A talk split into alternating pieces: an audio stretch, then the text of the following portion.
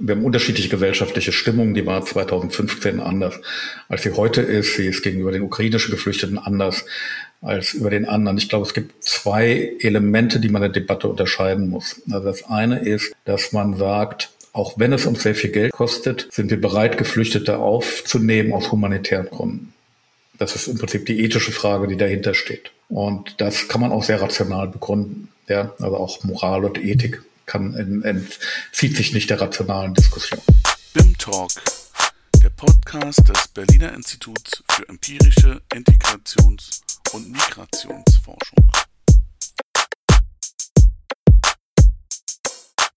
Herzlich willkommen zur dritten Folge von BIM Talk. Diese Folge findet im Juli statt. Es sind Sommerferien, die stehen vor der Tür. Ähm, gleichzeitig befinden wir uns politisch in einer sehr heiklen Zeit. Am 9. Juni wurde die GEAS-Reform beschlossen. Damit gehen Verschärfungen im Asylrecht einher. Im Mittelmeer ist ein Schiff mit Geflüchteten gesunken und wir gehen von sehr, sehr vielen Toten aus. Viele sind auch schon bestätigt. Und gerade erst, als wir diese Podcast-Folge aufnehmen, hat die Grüne Partei einen Länderrat abgehalten, in dem sie sehr, sehr scharf und ähm, sehr vielfältig darüber diskutiert haben, über diese Asylgesetzgebung, die sie jetzt als Bundesregierung mittragen müssen, wie man sich dazu verhält. Das heißt, wir befinden uns in politisch erhaltenen Zeiten und deswegen wollen wir diese dritte Folge von BIM Talk unter das Thema europäisches Asylrecht stellen. Wir, das sind diesmal äh, ich, Daniel Kubiak und Helin, ähm, die uns aus Italien zugeschaltet ist. Hallo Helin. Hallo, hallo Daniel. Wir moderieren das heute zusammen. Und wir haben uns natürlich auch zwei Gäste eingeladen. Und wir hatten ja in den ersten beiden Folgen, ähm, in der ersten Folge hatten wir EthnologInnen ähm, dabei und in der zweiten Folge hatten wir Soziologen dabei. Und unsere, um die Interdisziplinarität unseres Institutes abbilden zu können, haben wir in dieser Folge, in der dritten Folge, eine Juristin und einen ähm, Ökonom dabei. Ähm, ich stelle die beiden mal kurz vor und dann steigen wir ein in unsere inhaltliche Diskussion. Der eine Gast heute ist Herbert Brücker. Hallo Herbert. Hallo. Er sitzt in Berlin im BIM, im Büro. Und Herbert Brücker ist gemeinsam mit Götz Jodakul Leiter des BIMs. Außerdem ist er Leiter des Forschungsbereichs Migration und Integration am IAB. Das ist das Institut für Arbeitsmarkt und Berufsforschung in Nürnberg. Und das weist schon darauf hin, dass Herbert ein renommierter Experte für die Situation von Geflüchteten auf dem Arbeitsmarkt ist, aber auch allgemein ähm, die Situation von Migrantinnen in Deutschland. Er ist als quantitativer Forscher an sehr vielen Studien beteiligt, die sich mit, mit der Situation, mit, mit ganz, ganz vielen Fragen um Migration beschäftigt. Und er war auch in der Fachkommission Integration der Bundesregierung Mitglied. Ja, der trug den schrecklichen Namen Rahmenbedingungen der Integrationsfreiheit, der Integrationsfähigkeit Deutschlands. Ähm, ja, ein schwieriger, schwieriger Name, ähm, aber wir, es war auch sehr kontrovers und viele Fragen, die heute auf der Tagesordnung stehen, wurden damals da drin auch schon ebenso kontrovers diskutiert. Ja. Und unser zweiter Gast ist Pauline Endres de Oliveira. Sie ist noch nicht Professorin am BIM, sie kommt aber ans BIM, im Oktober wird sie kommen, berufen ist sie schon. Sie ist Juristin und arbeitet derzeit noch als wissenschaftliche Mitarbeiterin an der Universität Hildesheim, wird also ganz viel Expertise zu rechtlichen Fragen bei uns ans BIM bringen. Ähm, sie ist Expertin für Integrations-, Migrationsrecht und ähm, beschäftigt sich auch viel mit Flucht und ist deswegen eine absolute Expertin für unsere heutige Folge. Hallo Pauline. Hallo Daniel, danke für die Einladung. Genau, ich bin wissenschaftliche Mitarbeiterin zurzeit noch in Hildesheim, aber freue mich sehr auf meine Zeit dann ab Oktober an der HU und am BIM. Genau. Und du bist in Hildesheim oder in? Äh, jetzt zur Zeit, wo ich gerade sitze. Ich sitze in Niedersachsen in Edemissen tatsächlich in meinem Büro. Ah ja, okay, in einem kleinen Ort. Und ich sitze in Biesenthal, das heißt ein Podcast, der an vier verschiedenen Orten aufgenommen wird und übers Internet aufgenommen wird. Auch von meiner Seite herzlich willkommen. Ja. Dann starten wir in den Inhalt. Ja, und zwar wollen wir anfangen mit der GS-Reform oder den Vorhaben, die die Innenministerin erstmal beschlossen haben.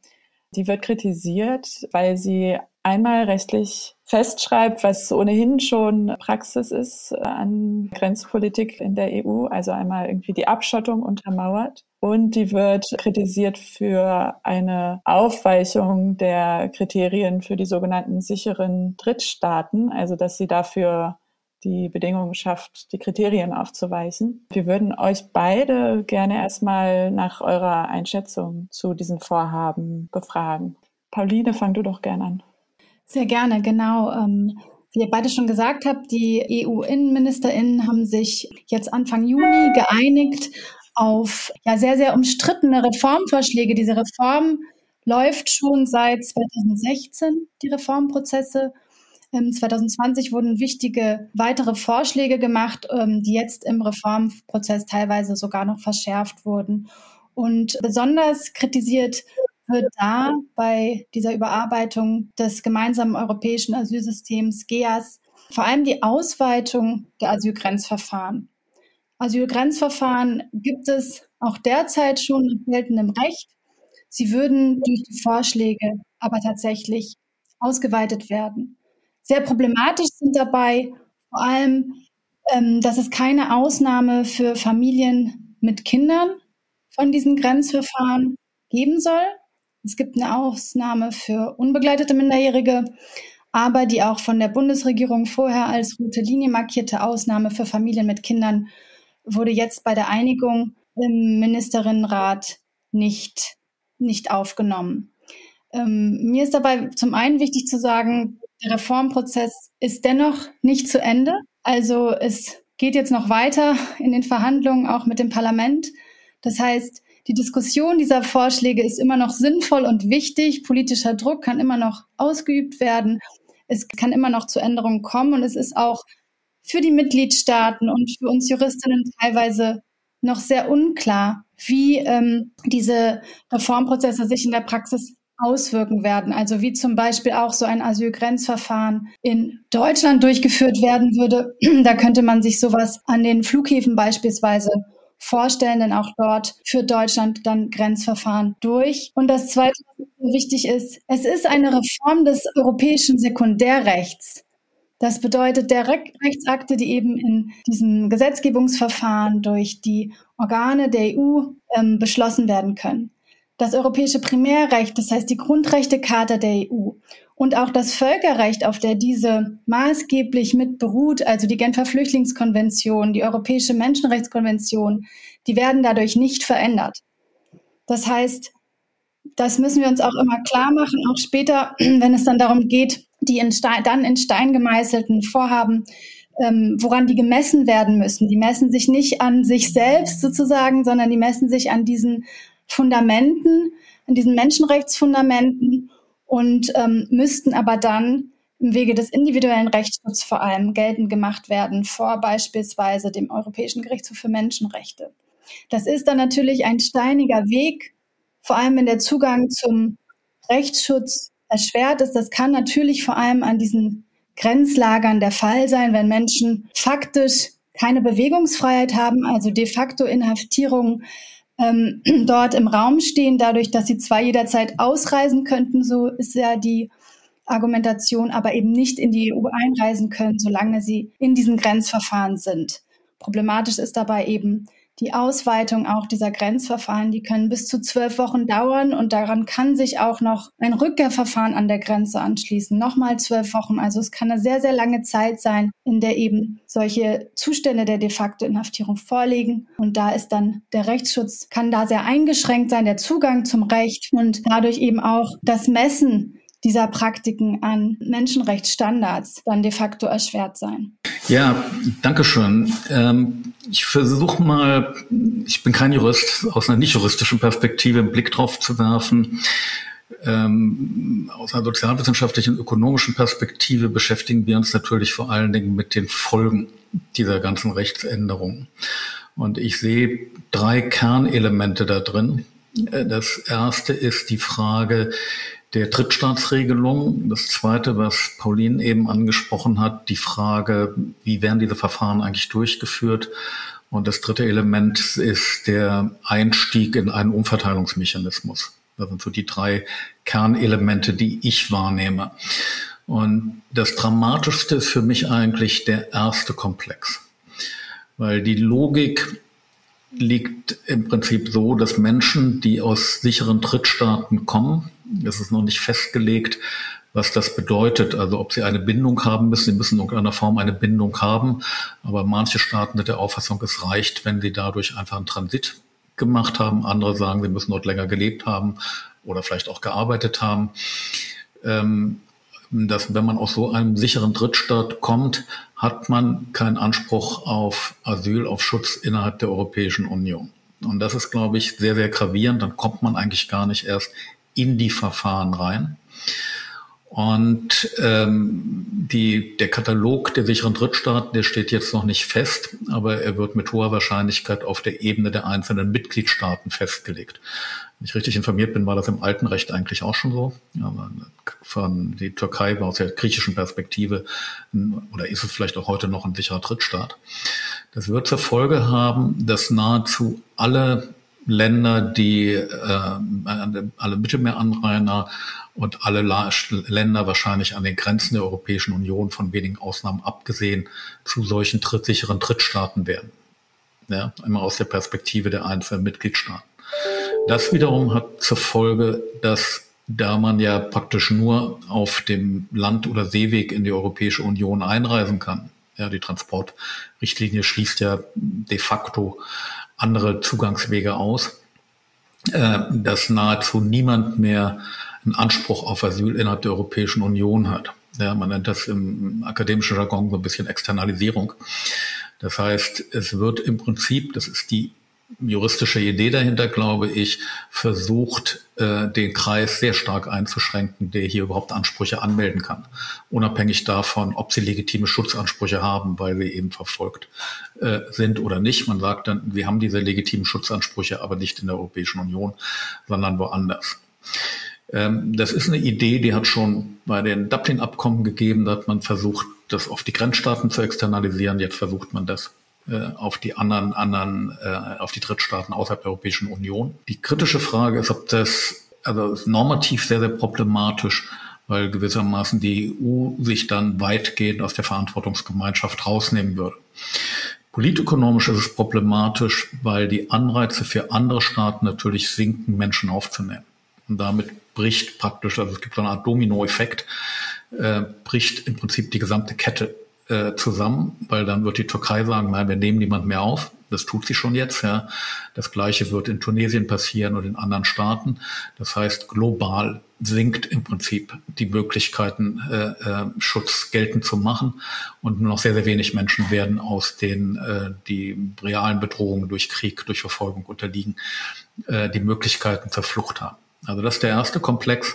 Der zweite Komplex äh, ist natürlich problematisch, unter Menschenrechtsgesichtspunkten diese Verfahren, die wir dann, diese Grenzverfahren, da hat Pauline eben drauf äh, hingewiesen, ökonomisch würde man sagen, das senkt auch so ein bisschen die, die Rationalität der Entscheidungen. Ja?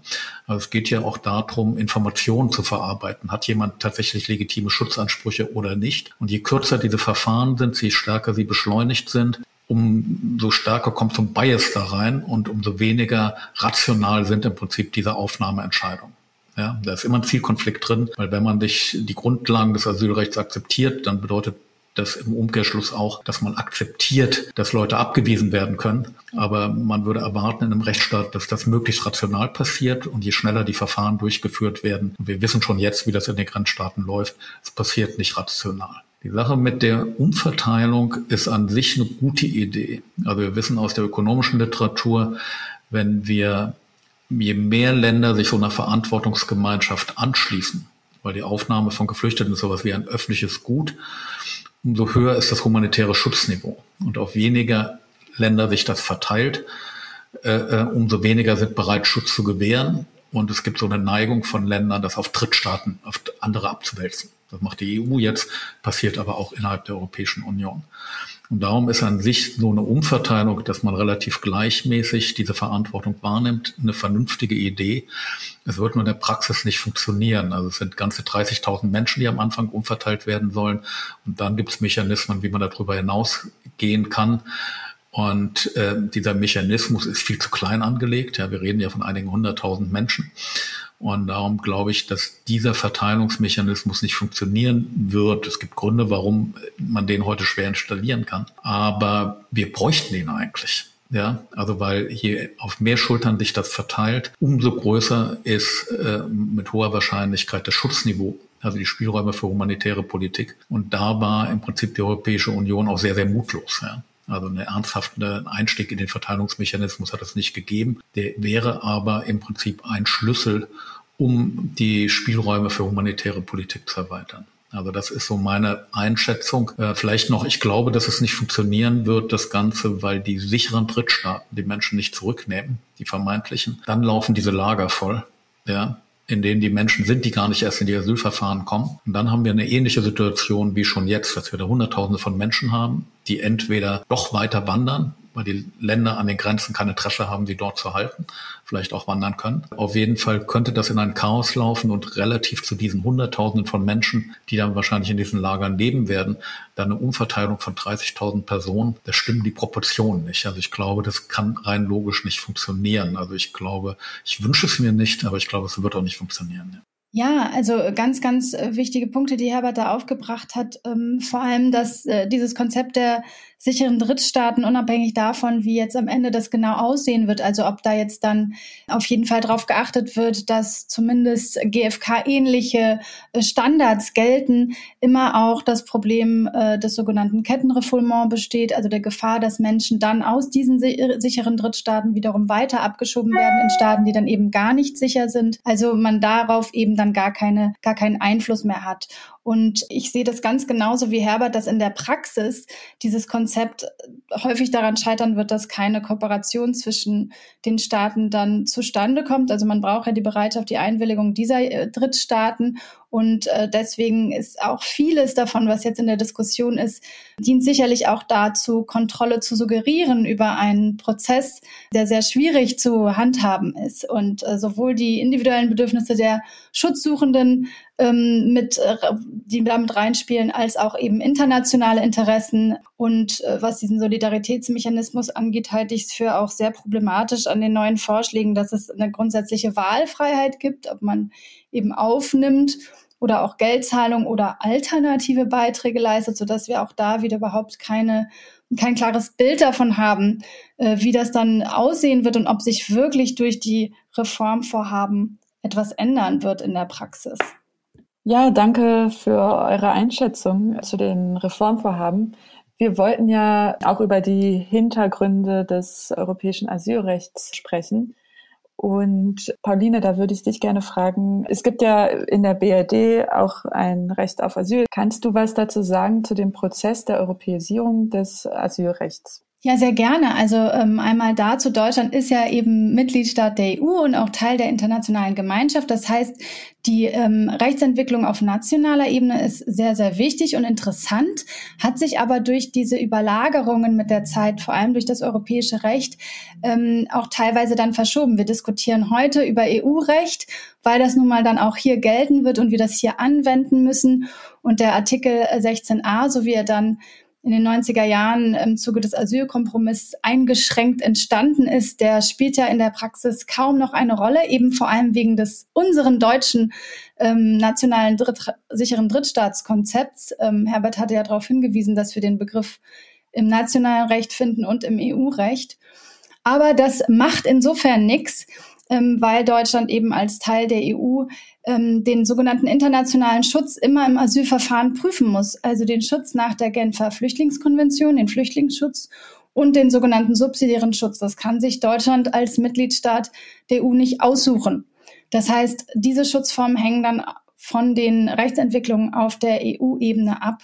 Und ähm, da war es so, dass es schon sehr, sehr früh anfing. Ne? Ende der 50er Jahre gab es ja, startete ja diese ganze europäische Binnenmarktentwicklung und ähm, vor allem dann in den 80ern mit dem Schengener Übereinkommen auch das Ziel der Abschaffung der Binnengrenzkontrollen. Und so ist dieser Raum erstmal wirtschaftlich immer mehr zusammengewachsen, äh, den wir jetzt heute hier kennen. Und dann fing es an, dass man sich immer mehr auch Gedanken darüber gemacht hat, wie dann die gemeinsamen Außengrenzen ähm, geschützt werden, kontrolliert werden können und wie die Bewegungsfreiheit sich innerhalb der EU nicht nur für die Unionsbürgerinnen dann, sondern eben auch für Schutzsuchende ausgestaltet wird und wie eigentlich damit umgegangen wird, wenn eine Person kommt in die EU und dann Asyl beantragt. Und da gab es eben ähm, eine ganze Reihe an Reformprozessen, an ähm, Schritten, die da erfolgt sind mit ähm, Stichworte sind das Stockholmer Programm, das Hagener, äh, Hager Programm,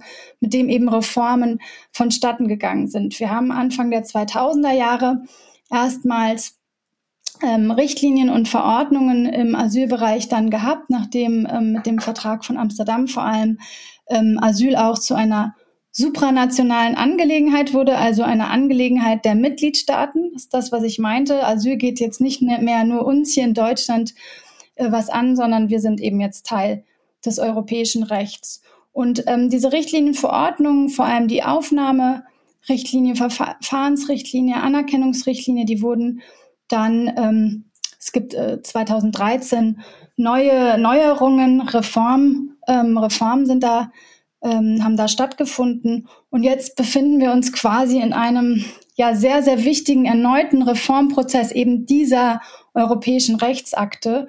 Und während wir, wenn wir auf die Entwicklung schauen, hm, schon eher viele Verbesserungen auch sehen konnten, was den Status von Schutzsuchenden angeht. Auch zum Beispiel, es sollte hingehen zu einer Vereinheitlichung von sogenannten Subsidiärgeschützten. Das sind Menschen, die vor Krieg geflohen sind zum Beispiel und Flüchtlingen nach der Genfer Flüchtlingskonvention, also die eine Verfolgung aufgrund spezifischer Verfolgungsmerkmale geltend machen. Ähm, wir hatten auch erst Verbesserungen in dem Bereich im, im Bereich der Familienzusammenführung gesehen. Und seit einigen Jahren sehen wir hier wieder Rückschritte aus individualrechtlicher Perspektive, also Einschränkungen. Und diese Reformprozesse jetzt, die vor allem die seit 2020 auf dem Tisch liegenden Vorschläge beinhalten sehr, sehr viele Restriktionen, die das Recht dann, die zwar teilweise schon praktiziert werden, aber dann eben legitimiert würden und dadurch auch erweitert werden könnten in der Praxis, weil sie dann eben geltendes Recht sind. Ja, darf, darf ich so ein bisschen meine, meine Sichtweise ergänzen? Also ich erinnere mich an diese ganzen großen Debatten zu Beginn der 90er Jahre, ja, also war da mich früher mit Osteuropa beschäftigt und so weiter. Und in genau diese Zeit fielen dann diese großen Veränderungen. Ich glaube, dass das Deutsche, also lange wurde es in der Tat noch im nationalen Rahmen gehandelt. Also damals gingen die Leute dann das Asylverfahren nach dem Grundgesetz, also auch noch vor der Reform. Aber die Anerkennungsquoten waren immer überraschend niedrig. Ja, also es ging ja galt, man hatte ja nur einen Asylgrund bei politischer Verfolgung. Und dann mit der Europäisierung des Rechts sind aus meiner Sicht zwei wesentliche Dinge passiert. Also das eine ist, dass über diese Logik dieser Dublin-Vereinbarung, dass man gesagt hat, die Lasten werden eigentlich von den Außen, also den, die wesentlichen Lasten von den äh, Staaten an den Außengrenzen getragen. Ja, das ist ein bisschen vereinfacht, weil man darf seine, wenn man Angehörige der Kernfamilie woanders hat und so weiter, auch woanders können die Asylverfahren durchgeführt werden.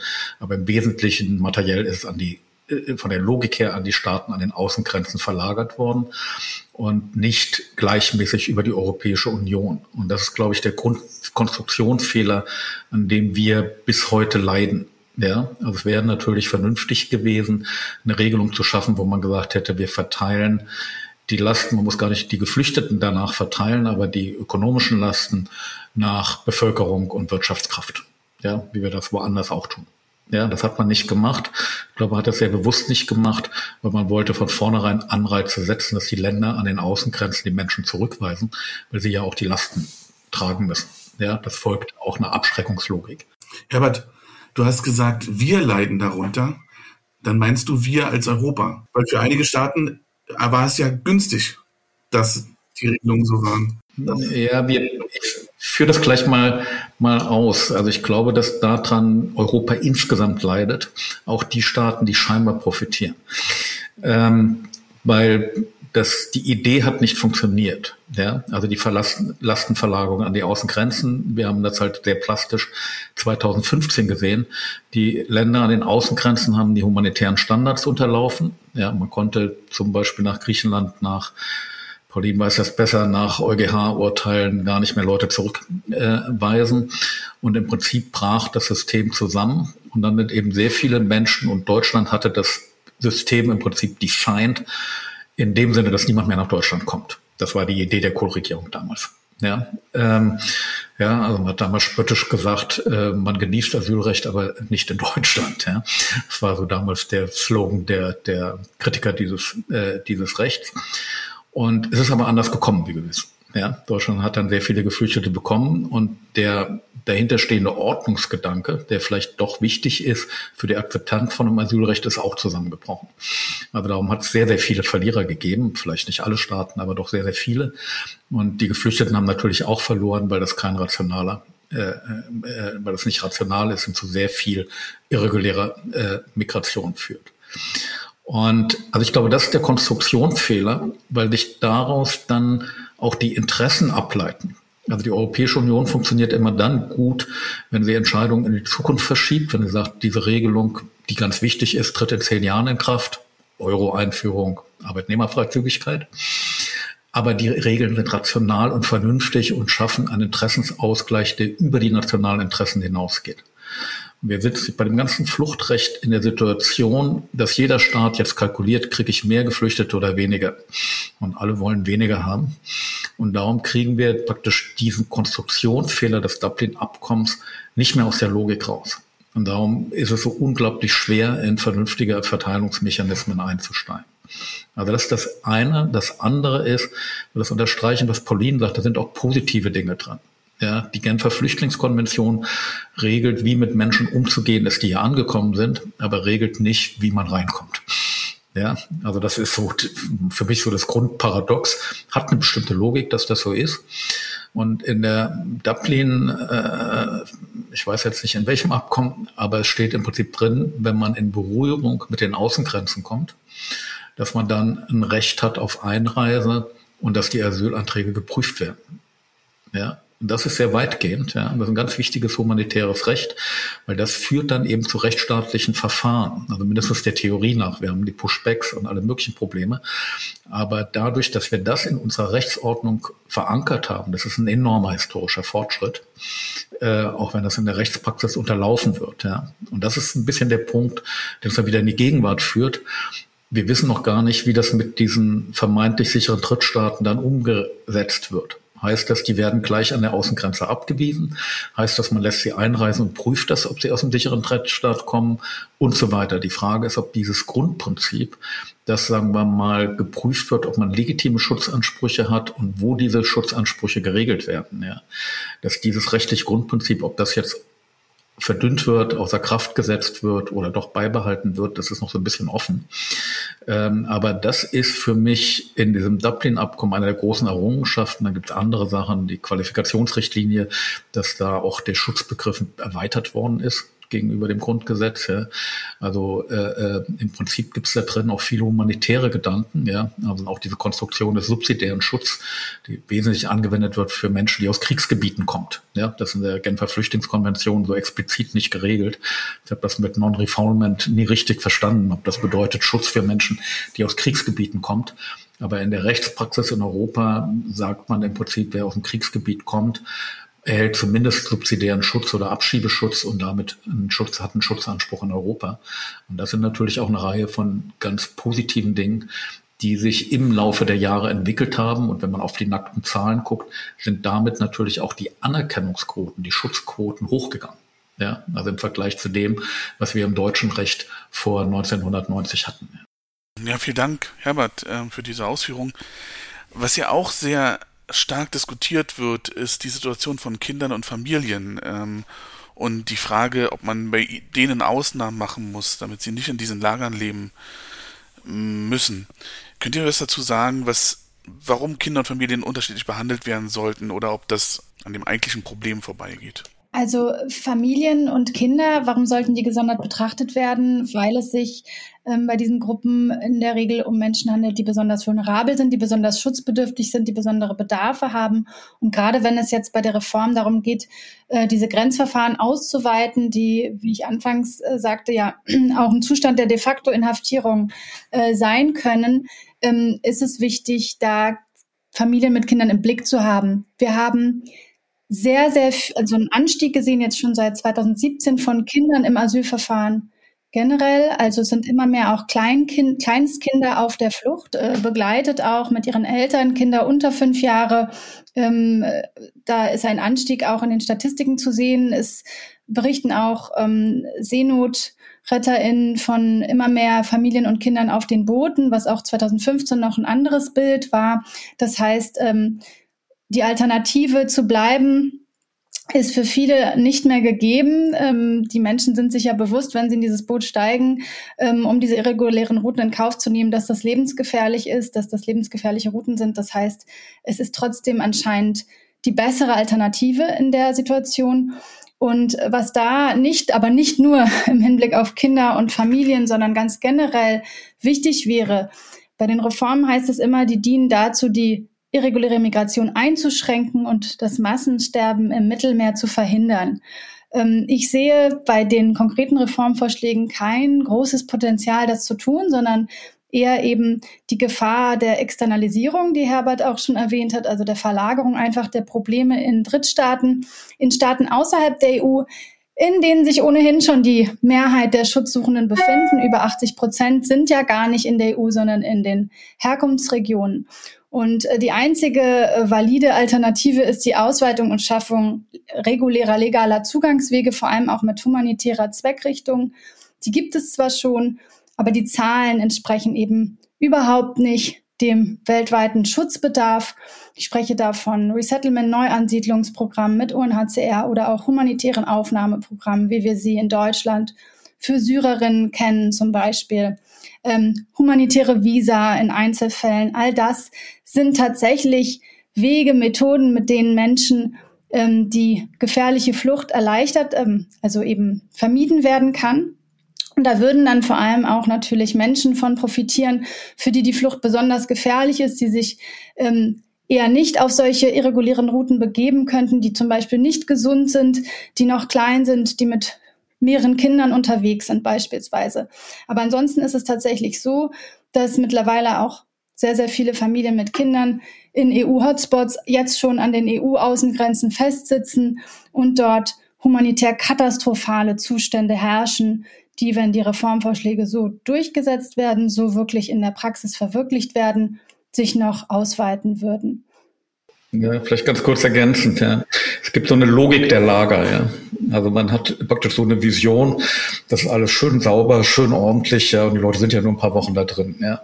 Und wir wissen, immer kippen diese Lager, ja. Das ist irgendwie aber kein Zufall, ja, sondern das folgt einer sozialen, einer ökonomischen Logik, weil diese Lager halt relativ schrecklich sind, sie sind ganz schnell überfüllt, man hat die Ressourcen nicht und man hat jetzt schon in der Logik dieses Systems angelegt, die Überfüllung dieser Lager. Ja, also es gibt entweder zwei Möglichkeiten. Entweder man macht wirklich Schnellverfahren, also was dann humanitär und rechtsstaatlich entweder sehr problematisch äh, ist, oder aber diese Lager laufen voll oder beides. Ja, also das ist wahrscheinlich das, was passieren wird. Und ich kenne die Dokumente jetzt leider noch nicht so genau. Jetzt gehen wir gerade rum über die einzelnen Verordnungen.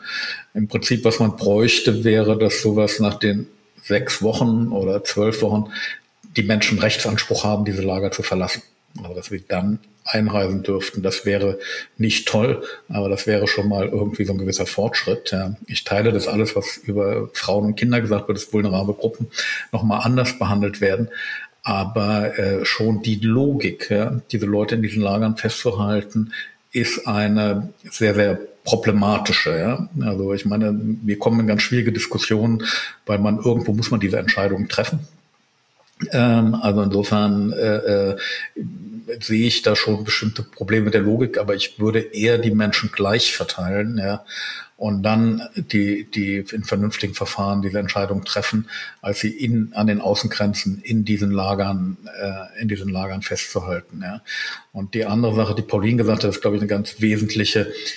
In der Logik dieser Abschottung also, dass wir alles tun, dass die Menschen die Europäische Union nicht erreichen und darauf zielen die ganzen Abkommen, die wir mit Drittstaaten haben, liegt natürlich, dass die Menschen irreguläre Wege wählen und die sind gefährlich und damit führt es zu sehr viel Todesfällen.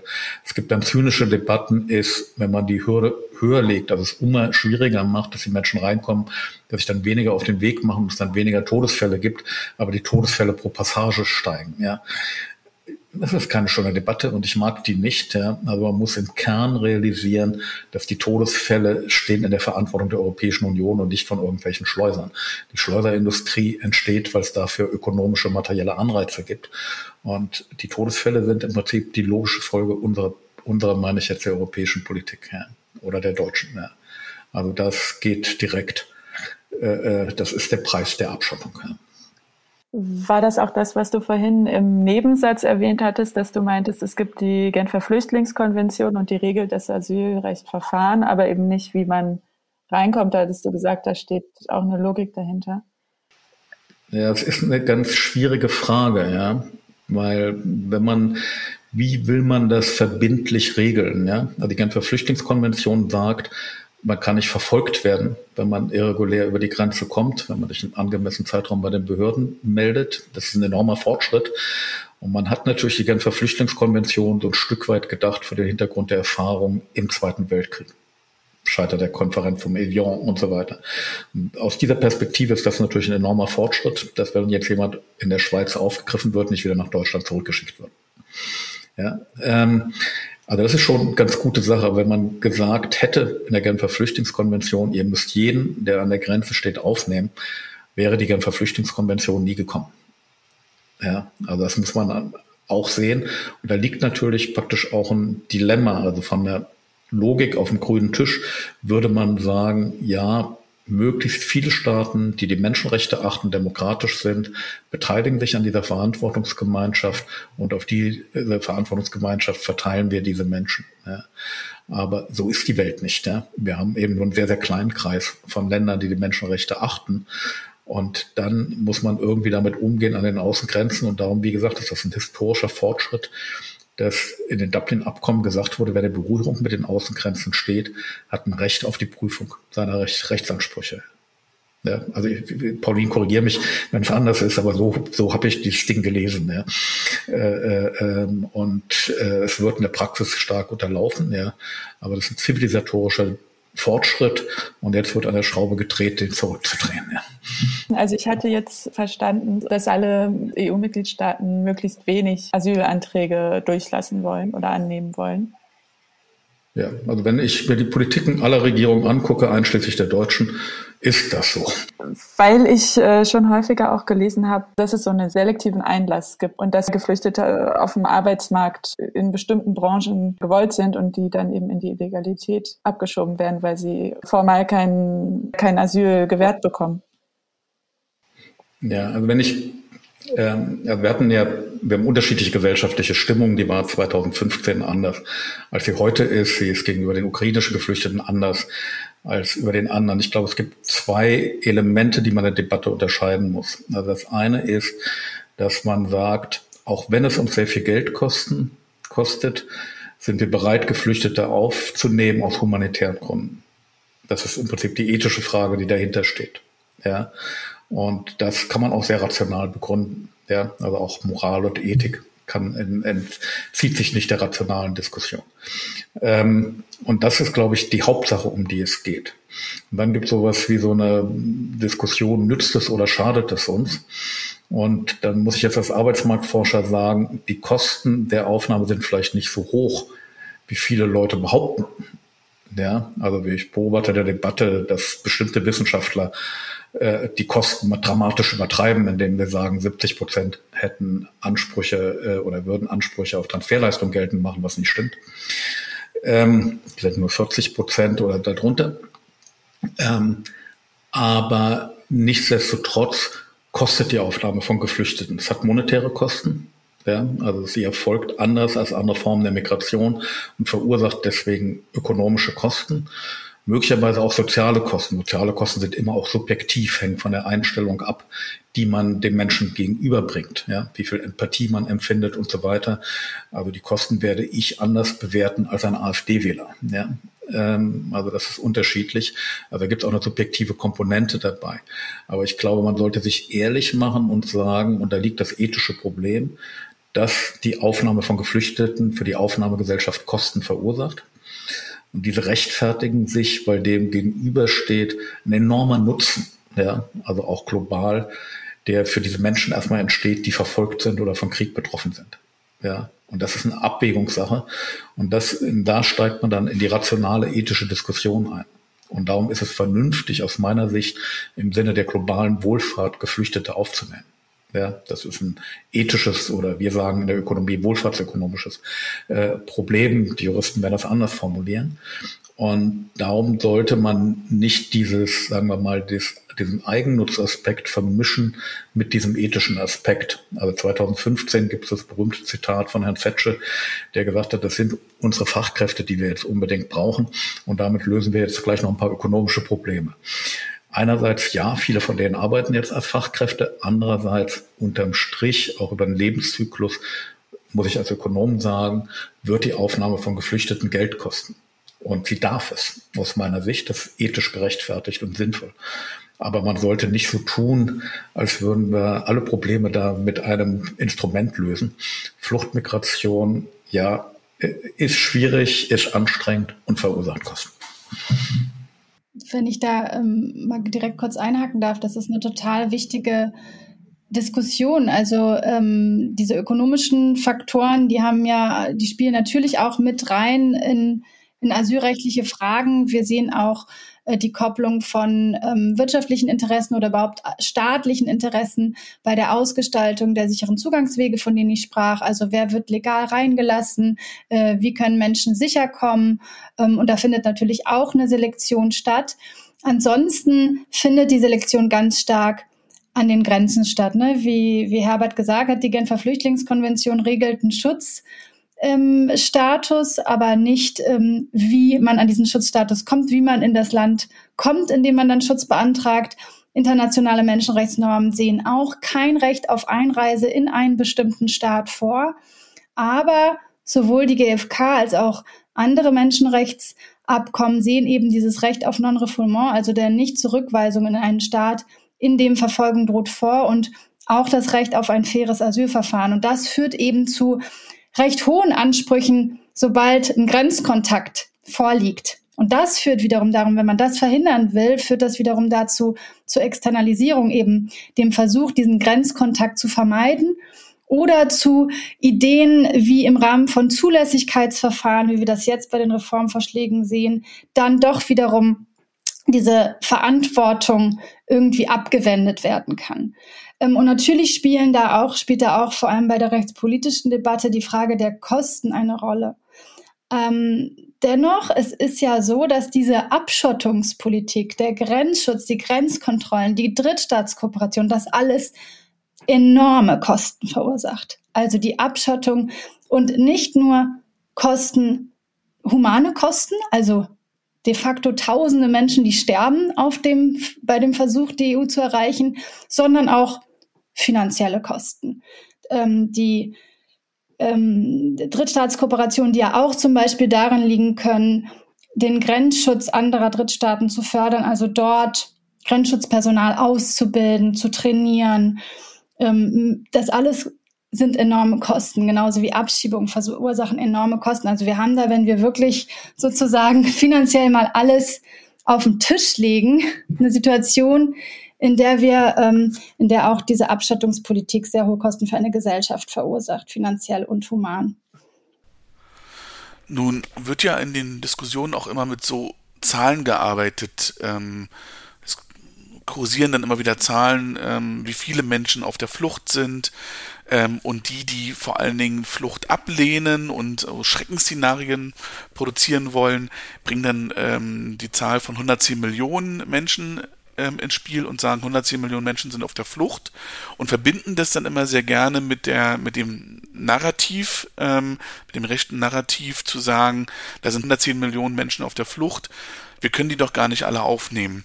Könnt ihr ein bisschen was dazu sagen? Was wissen wir eigentlich? Wie viele Menschen sind wirklich auf der Flucht und wie viele davon wollen tatsächlich nach Deutschland oder nach Europa? Also ich glaube, es ist ganz schwierig einzuschätzen. Ja? Also das eine ist, wenn man diese Zahlen kann man natürlich kleinarbeiten. Ja? Also der äh, äh UNHCR, ich sag mal, rechnet großzügig relativ viel rein. Also das ist so die Population of Concern. Und da drin sind Personen, die erstmal internally displaced sind, also vertrieben innerhalb der eigenen Länder. Ähm, ich weiß jetzt nicht genau, aber da reden wir über rund 60 Prozent. Dann sind da drin zum Beispiel auch die Palästinenser unter dem Mandat der UNFRA, ja, nochmal fünf, sechs Millionen Menschen. Ähm, so, und dann kommt es zu dieser Gruppe, die die Länder verlassen hat und in anderen Ländern lebt. Geflüchtete, Asylbewerber, dann gibt es noch andere äh, Gruppen, noch ein paar Staatenlose und so weiter. Dann landen wir in einer Größenordnung von etwa 36 Millionen Menschen oder so habe ich es neulich mal ausgerechnet. Wie gesagt, das ist Darüber kann man streiten. Äh, äh, hängt davon ab, wie man die Kategorien dann zusammenrechnet. Wir haben weltweit zwischen drei und 400 Millionen Migrantinnen und Migranten, also Menschen, die in anderen Ländern leben, als in dem sie geboren sind. Ähm, das heißt, wir reden über eine Größenordnung zwischen 10 und 15 Prozent entfällt auf die Fluchtmigration. Das wird in Deutschland so anders nicht. In den letzten zehn Jahren, aber zwischen 2010 und 2000, also vor dem Ukraine-Krieg, aber 2021 entfielen 13 Prozent der Zuzüge auf die Fluchtmigration. Also es ist nicht so, dass das die Hälfte war oder so, wie viele Leute annehmen. Ähm, mein Bevölkerungswachstum ist ein bisschen höher. Ähm, das kann man so von den Beständen her also eigentlich ganz gut analysieren. Und Pauline hat schon darauf hingewiesen, ähm, je nachdem, durch die Ukraine hatte ich das jetzt ein bisschen verschoben. Früher war das so, dass 85, 88 Prozent in Entwicklungsländern leben, also in der Regel äh, zwei Drittel etwa in der unmittelbaren Nachbarschaft zu den Kriegs- und Krisenstaaten äh, und nur 15 Prozent etwa in äh, Ländern höheren Einkommens wie die Europäische Union, USA, Kanada und so weiter. Ähm, das hat sich jetzt ein bisschen durch die Ukraine verschoben. Dadurch reden wir jetzt über eine Größenordnung von etwa 20 Prozent, die in den Hocheinkommensländern leben. Äh, das ist dann ungefähr proportional zur Bevölkerung, aber natürlich bei weitem nicht proportional zur Wirtschaftskraft. Was wir natürlich nicht wissen, und da wird das dann hypothetisch, wie viele Menschen kämen eigentlich, wenn es diese enormen institutionellen Hürden nicht gäbe. Ja, ja, und man kann als Daumenregel sagen, ärmere Länder können weniger Geld aufwenden, sich abzuschotten. Ja, auch das ist eine finanzielle Frage. Pauline hat gerade darauf hingewiesen. Ja. Also wir geben im Prinzip für die Abschottung 10 Milliarden aus aus dem Bundeshaushalt jedes Jahr und vielleicht 15 Milliarden gibt der Bundeshaushalt für diese ganzen Integrationskomplexe aus. Ja, äh, ähm, dann gibt's noch Länder, Kommunen geben auch noch was oder so, aber dann kriegt man so ein Gefühl für Proportionen. Diese 10 Milliarden haben jetzt ärmere Länder nicht zur Verfügung. Und dadurch ist es natürlich dann leichter, in diese Länder dann auch zu migrieren. Menschenfreundlicher sind die nicht. Ja? Wenn sie die Gelder zur Verfügung hätten, würden die auch Zäune bauen. Ja? Ähm, und ähm, also darum ist im Prinzip die Frage, ist dann auch eine politische Frage, wie viele Menschen sich auf den Weg machen können. Es würden sich natürlich mehr Menschen auf den Weg machen, aber ich kann es nicht genau quantifizieren. Ja, aber man kann natürlich aus 2015 und ähnlichen Entwicklungen was lernen. Also wenn Grenzen partiell offen waren, ja, aber man kann daraus nur, also da stoßen wir an die Grenzen der quantitativen Forschung. Ja. Aber es wäre wahrscheinlich irgendwo zwischen 50 Prozent, ein Drittel mehr, äh, äh, die die Länder verlassen würden. Ja. Auch von denjenigen, die jetzt innerhalb der Länder vertrieben sind, würden natürlich viele auch da bleiben. Woraus man vielleicht was lernen kann, ist aus der Ukraine, weil da sind die Grenzen ja offen, nicht für die Männer, aber für die Frauen, also die Männer werden an der Ausreise gehindert. Und da kann man natürlich eine interessante Sache auch lernen, dass ganz viele in Polen bleiben. Polen ist noch nicht das reichste, der reichste EU-Staat, aber da gibt es Netzwerkbeziehungen, man ist dicht an seinem Heimatland und das ist mit Abstand halt das größte Aufnahmeland. Dann kommt Deutschland, das würde man erwarten als reiches Land. Also das heißt, sie würden nicht alle in die Hocheinkommensländer gehen, aber es würde ein deutlich höherer Anteil in die Hocheinkommensländer gehen, was ich jetzt, wie gesagt, normativ okay finde, weil wir auch die Ressourcen haben. Ja, ähm, aber äh, ja, also wir wissen es eben äh, äh eben nicht genau, also da haben wir eine gewisse Unsicherheit. Und die Zahlen, die wir global haben, also bezogen auf die Weltbevölkerung, ja, äh, ist, sagen wir mal, die Fluchtbevölkerung gar nicht so groß es klingt monströs, ja. Ähm, aber es ist äh, von denjenigen, die jetzt tatsächlich die Länder verlassen haben, geflüchtet sind, äh, das ist im Prinzip überschaubar. Es ist nur nicht überschaubar für die Länder, auf die es sich konzentriert. Genau, also was Herbert sagt, es spielt sicherlich auch mit rein, welche die Fluchtursachen sind, neben diesen Fragen von, wo habe ich Netzwerke, wo spreche ich die Sprache, wo kann ich schnell hin. Je nachdem, was die Fluchtursachen sind, möchten die Menschen ja vielleicht auch nur vorübergehend irgendwo Schutz suchen und eigentlich wieder zurück nach Hause. Also das, wir sprechen ja bei Flucht von Zwangsmigration, also gar nicht von freiwilliger Migration, wo man sich entscheidet, ach, ich wandere jetzt da und dahin aus, da finde ich es schöner, da möchte ich arbeiten, da möchte ich studieren, sondern wir sprechen von Zwangsmigration. Ähm, und ähm, da setzt vieles sicherlich auch bei den Gründen an und wie lange diese Gründe anhalten, wann man wieder zurück kann, wann man wieder in sein eigenes Land kann. Ähm, Menschen wollen nicht per se äh, ihr Zuhause verlassen. Ähm, und Herbert hat eben schon darauf hingewiesen, was, dass wir tatsächlich ähm, auch aus migrationsrechtlicher Perspektive viel von dem Umgang auch und also einmal der Situation und dem Umgang mit der mit den Geflüchteten aus der Ukraine lernen können, vieles sehen können. Also was die Zahlen angeht, einmal, dass wir sehr sehr viel höhere Zahlen hat, hatten als ähm, 2015 schon und sehr lange damit viel souveräner umgegangen werden konnte aufgrund der Aktivierung der temporären Schutzrichtlinie, einer visafreien Einreise, einer schnellen Vergabe von Schutzstatus und ähm, Rechten nach Einreise. Dennoch muss man für Kapazitäten sorgen in den Aufnahmestaaten. Auch in einem reichen Land wie Deutschland müssen Kommunen ähm, dementsprechend aufgestellt werden, aber da sind nicht unbedingt Zahlen ein Problem, sondern eben Aufstockung von Kapazitäten und vor allem, wenn wir weltweit schauen, dann die internationale Kooperation. Also wenn sich das verteilt und keine Schieflagen entstehen, indem man eben, ähm, wie Herbert anfangs gesagt hat, Kapazitäten berücksichtigt der Staaten, aber auch die Bedürfnisse und Gründe ähm, der migrierenden Personen, der geflüchteten Personen, dann ähm, das ist meiner Meinung nach, wo man ansetzen müsste, auch bei Ideen zur innereuropäischen Verteilung. Solange wir keine gleichen Standards in der EU haben, können wir auch keinen sinnvollen Verteilmechanismus ähm, etablieren, denn dann werden die Menschen weiter wandern, wenn sie eben keine menschenrechtlichen Standards vorfinden in einem bestimmten Staat und ähm, dann werden wir nicht zu einer guten Lösung kommen ein unglaublich vielfältiges Feld. Ich habe gerade gemerkt, wie wichtig es eigentlich ist, dass wir, dass wir ein interdisziplinäres Forschungsinstitut sind. Das ist ja der BIM Talk Podcast, weil ich habe gelernt, es sind politische Fragen, rechtliche Fragen, ökonomische Fragen, normative Fragen und was ich auch sehr wirklich, was mich auch nochmal sehr zum Nachdenken gebracht hat, es sind eben auch ethische Fragen. Manche Sachen sind doch einfach ethisch begründbar. Also das, das beeindruckt mich. Ähm, dass ich merke, man muss sich eigentlich die Zeit nehmen, über so ein großes, vielfältiges Thema aus ganz verschiedenen Blickwinkeln zu sprechen und sich wirklich die Zeit zu nehmen. Und deswegen vielen Dank, dass ihr bei diesem Podcast, bei dieser Folge mitgemacht habt, bei der dritten Folge von BIM Talk. Vielen Dank, dass ihr da wart, Paulina und Herbert. Danke euch.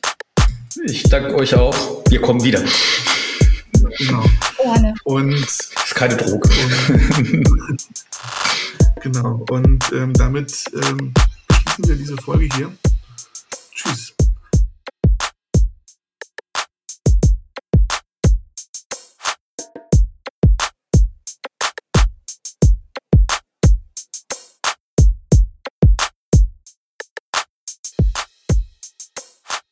Dieser Podcast ist eine Produktion des Berliner Instituts für empirische Integrations- und Migrationsforschung an der Humboldt-Universität zu Berlin. Redaktion, Schnitt und Idee Helin Demirkol, Wolf Farkas, Daniel Grubiak und Simon Runke.